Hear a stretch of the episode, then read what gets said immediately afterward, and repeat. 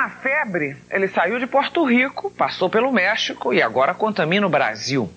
O chupa-cabras, um estranho ser que vive do sangue de suas vítimas, já se instalou no imaginário da população do interior de São Paulo e do Paraná. E muitos estudiosos estão levando a sério o que só parecia folclore. Um rastro de mortes sem explicação, de visões assustadoras e de acontecimentos fantásticos construiu a lenda. O repórter Mário Rezende partiu na trilha do chupa-cabras. Agora você também vai entrar nessa viagem. Oi, gente, tudo bem? Bem-vindos ao podcast É do Brasil! Eu me chamo Raquel e eu vou ajudar você a aprender o português falado no Brasil.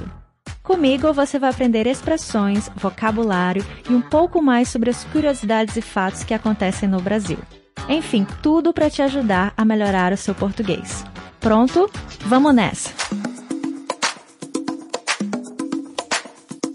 Olá pessoal, tudo bem? Bem-vindos a mais um episódio do podcast É do Brasil e a minha missão aqui é te ajudar a aprender português de forma divertida, contando um pouco sobre as curiosidades da cultura brasileira e te ensinando ditados populares e expressões do português falado no Brasil.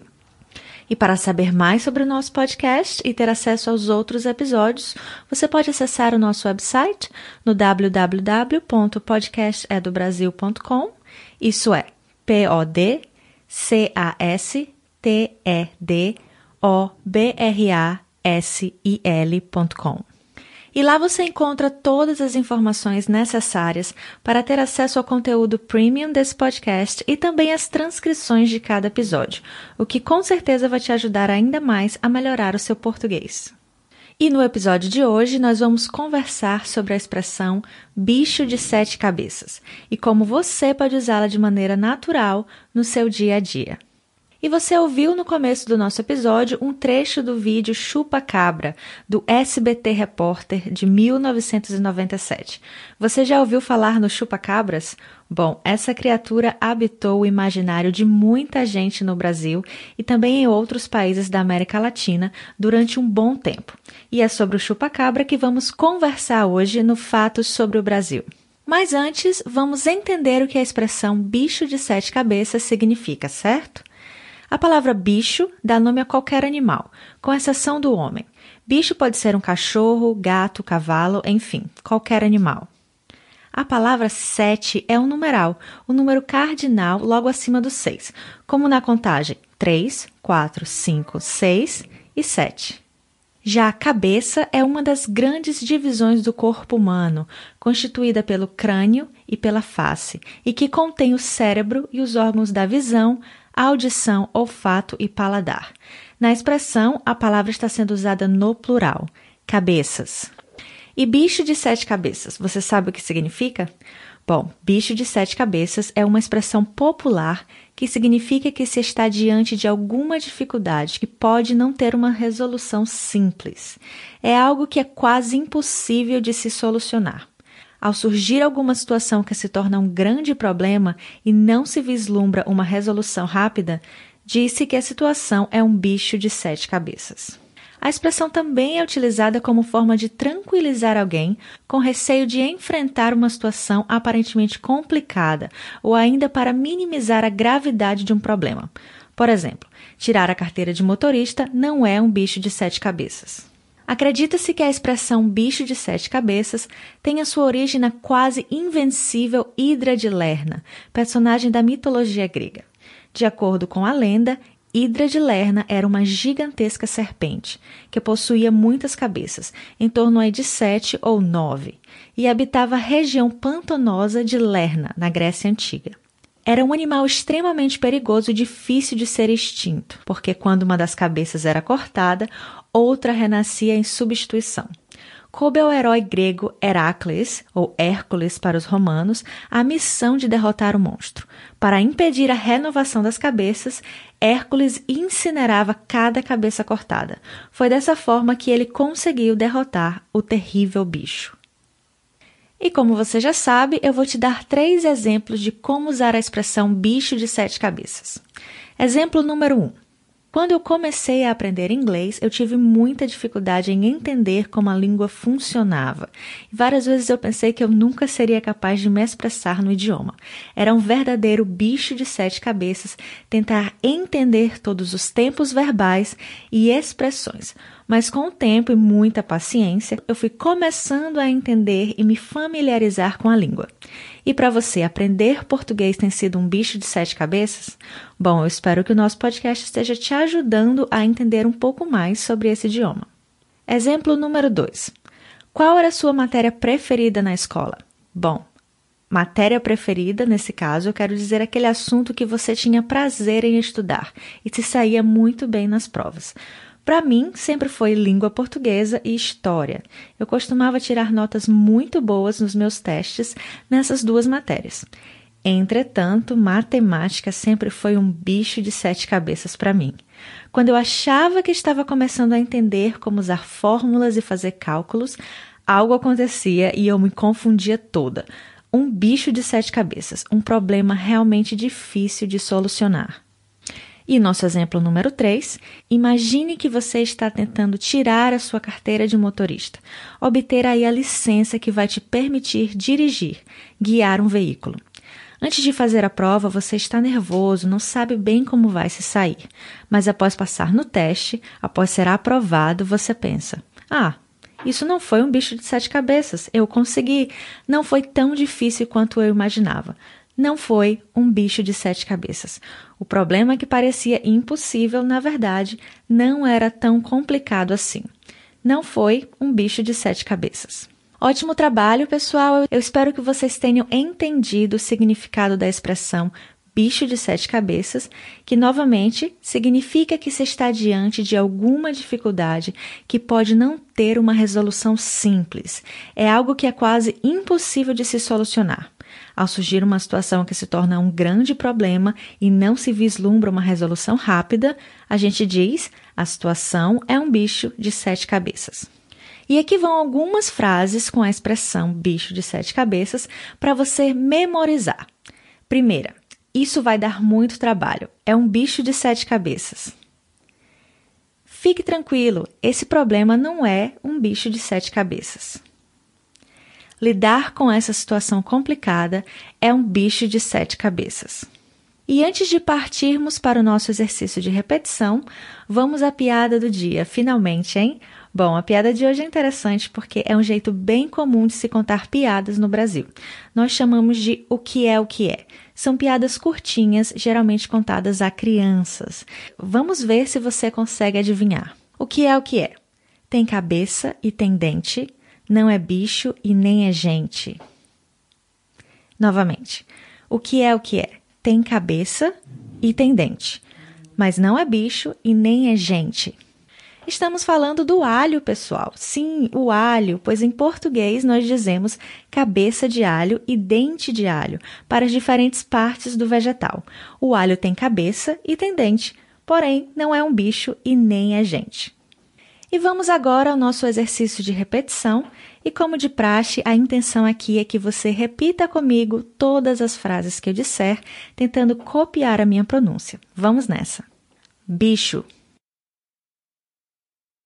Bicho de. Bicho de sete.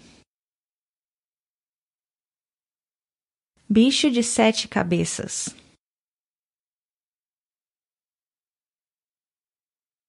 Bicho de sete cabeças.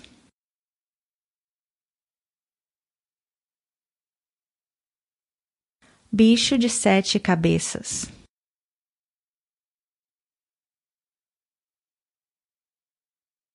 Bicho de sete cabeças.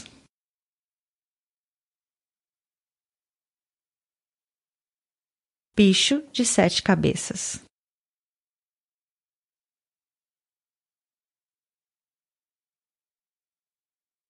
Eu disse que o problema é um bicho de sete cabeças.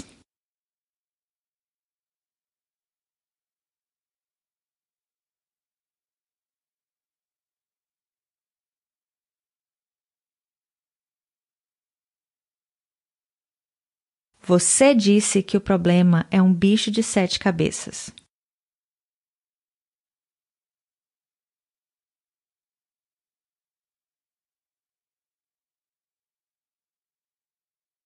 Ele disse que o problema é um bicho de sete cabeças.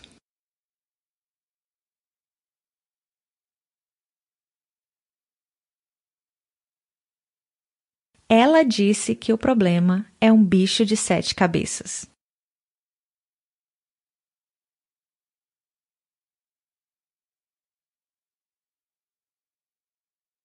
Nós dissemos que o problema é um bicho de sete cabeças.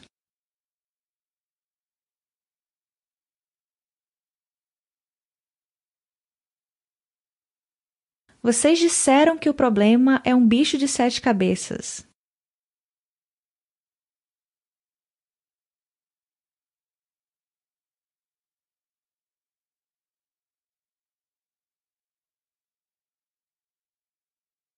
Eles disseram que o problema é um bicho de sete cabeças.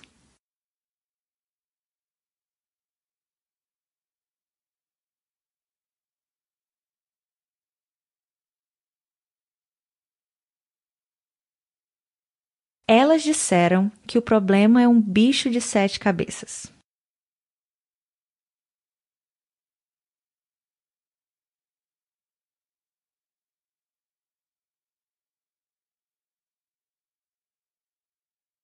E no Fatos sobre o Brasil de hoje, eu vou contar um pouco sobre a história do chupa-cabras.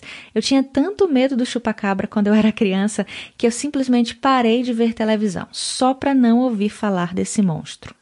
E os primeiros relatos sobre o chupa-cabra apareceram em Porto Rico, em meados dos anos 90. Eles descreviam uma criatura bípede de quase um metro e meio de altura, com olhos grandes, espinhos nas costas e longas garras. Essa criatura, segundo os relatos, estaria matando animais de criação para corte e chupando o seu sangue, daí a origem do seu nome. Em sua longa pesquisa, que levou cinco anos e demandou viagens para várias regiões, o pesquisador Benjamin Redford localizou até mesmo a primeira pessoa a relatar ter visto a criatura. O seu nome era Madeleine Tolentino, da cidade de Canóvanas, no leste de Porto Rico. Em 1995, ela disse ter visto uma criatura parecida com um alien na janela da sua casa. O impressionante dessa história é a rapidez com que ela se espalhou. Após mais relatos de gente que disse ter visto a criatura e a ligação feita na mídia local com animais de gado encontrado com sangue extraído, a viralização foi incontrolável. Ela primeiro se espalhou por Porto Rico, depois pelo resto da América Latina e o sul dos Estados Unidos.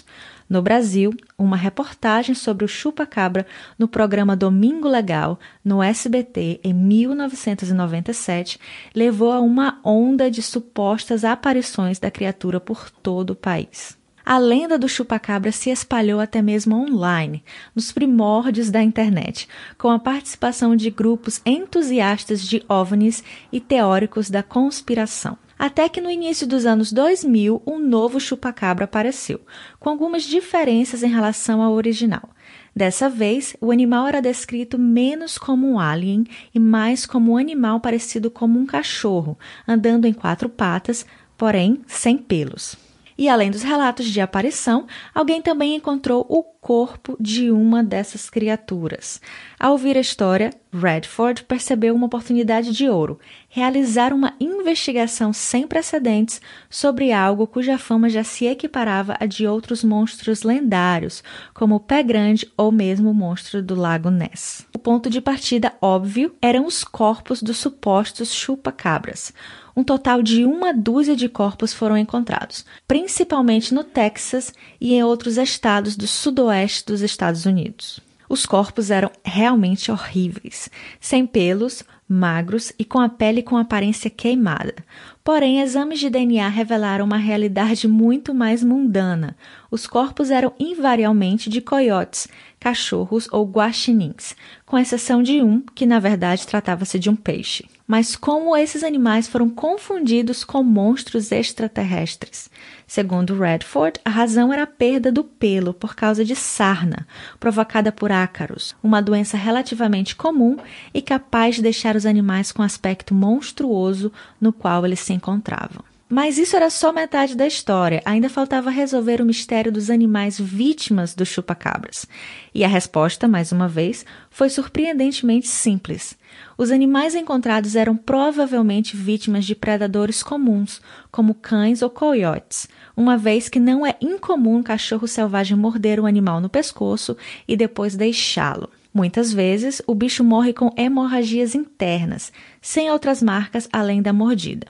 Então é isso, pessoal. A história do chupacabras não passa de uma grande confusão envolvendo ciência, identificação errada de animais, exagero da mídia, ansiedade cultural e histeria coletiva. Então por hoje é só, pessoal. Eu espero que você tenha tirado o máximo desse episódio. Eu realmente ia adorar receber comentários sobre os episódios e também saber quem vocês são, de onde vocês estão ouvindo esse podcast e como eu posso ajudá-los a melhorar o seu português. Continue praticando e a gente se vê na próxima.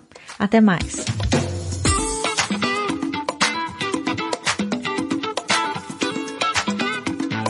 Muito obrigada por acompanhar o episódio de hoje e não esqueça, se você quer aprender português mais rápido, acesse o site www.podcastedobrasil.com, onde você vai ter acesso a todo o conteúdo do nosso podcast em forma de transcrições e MP3. Eu te vejo lá, até mais!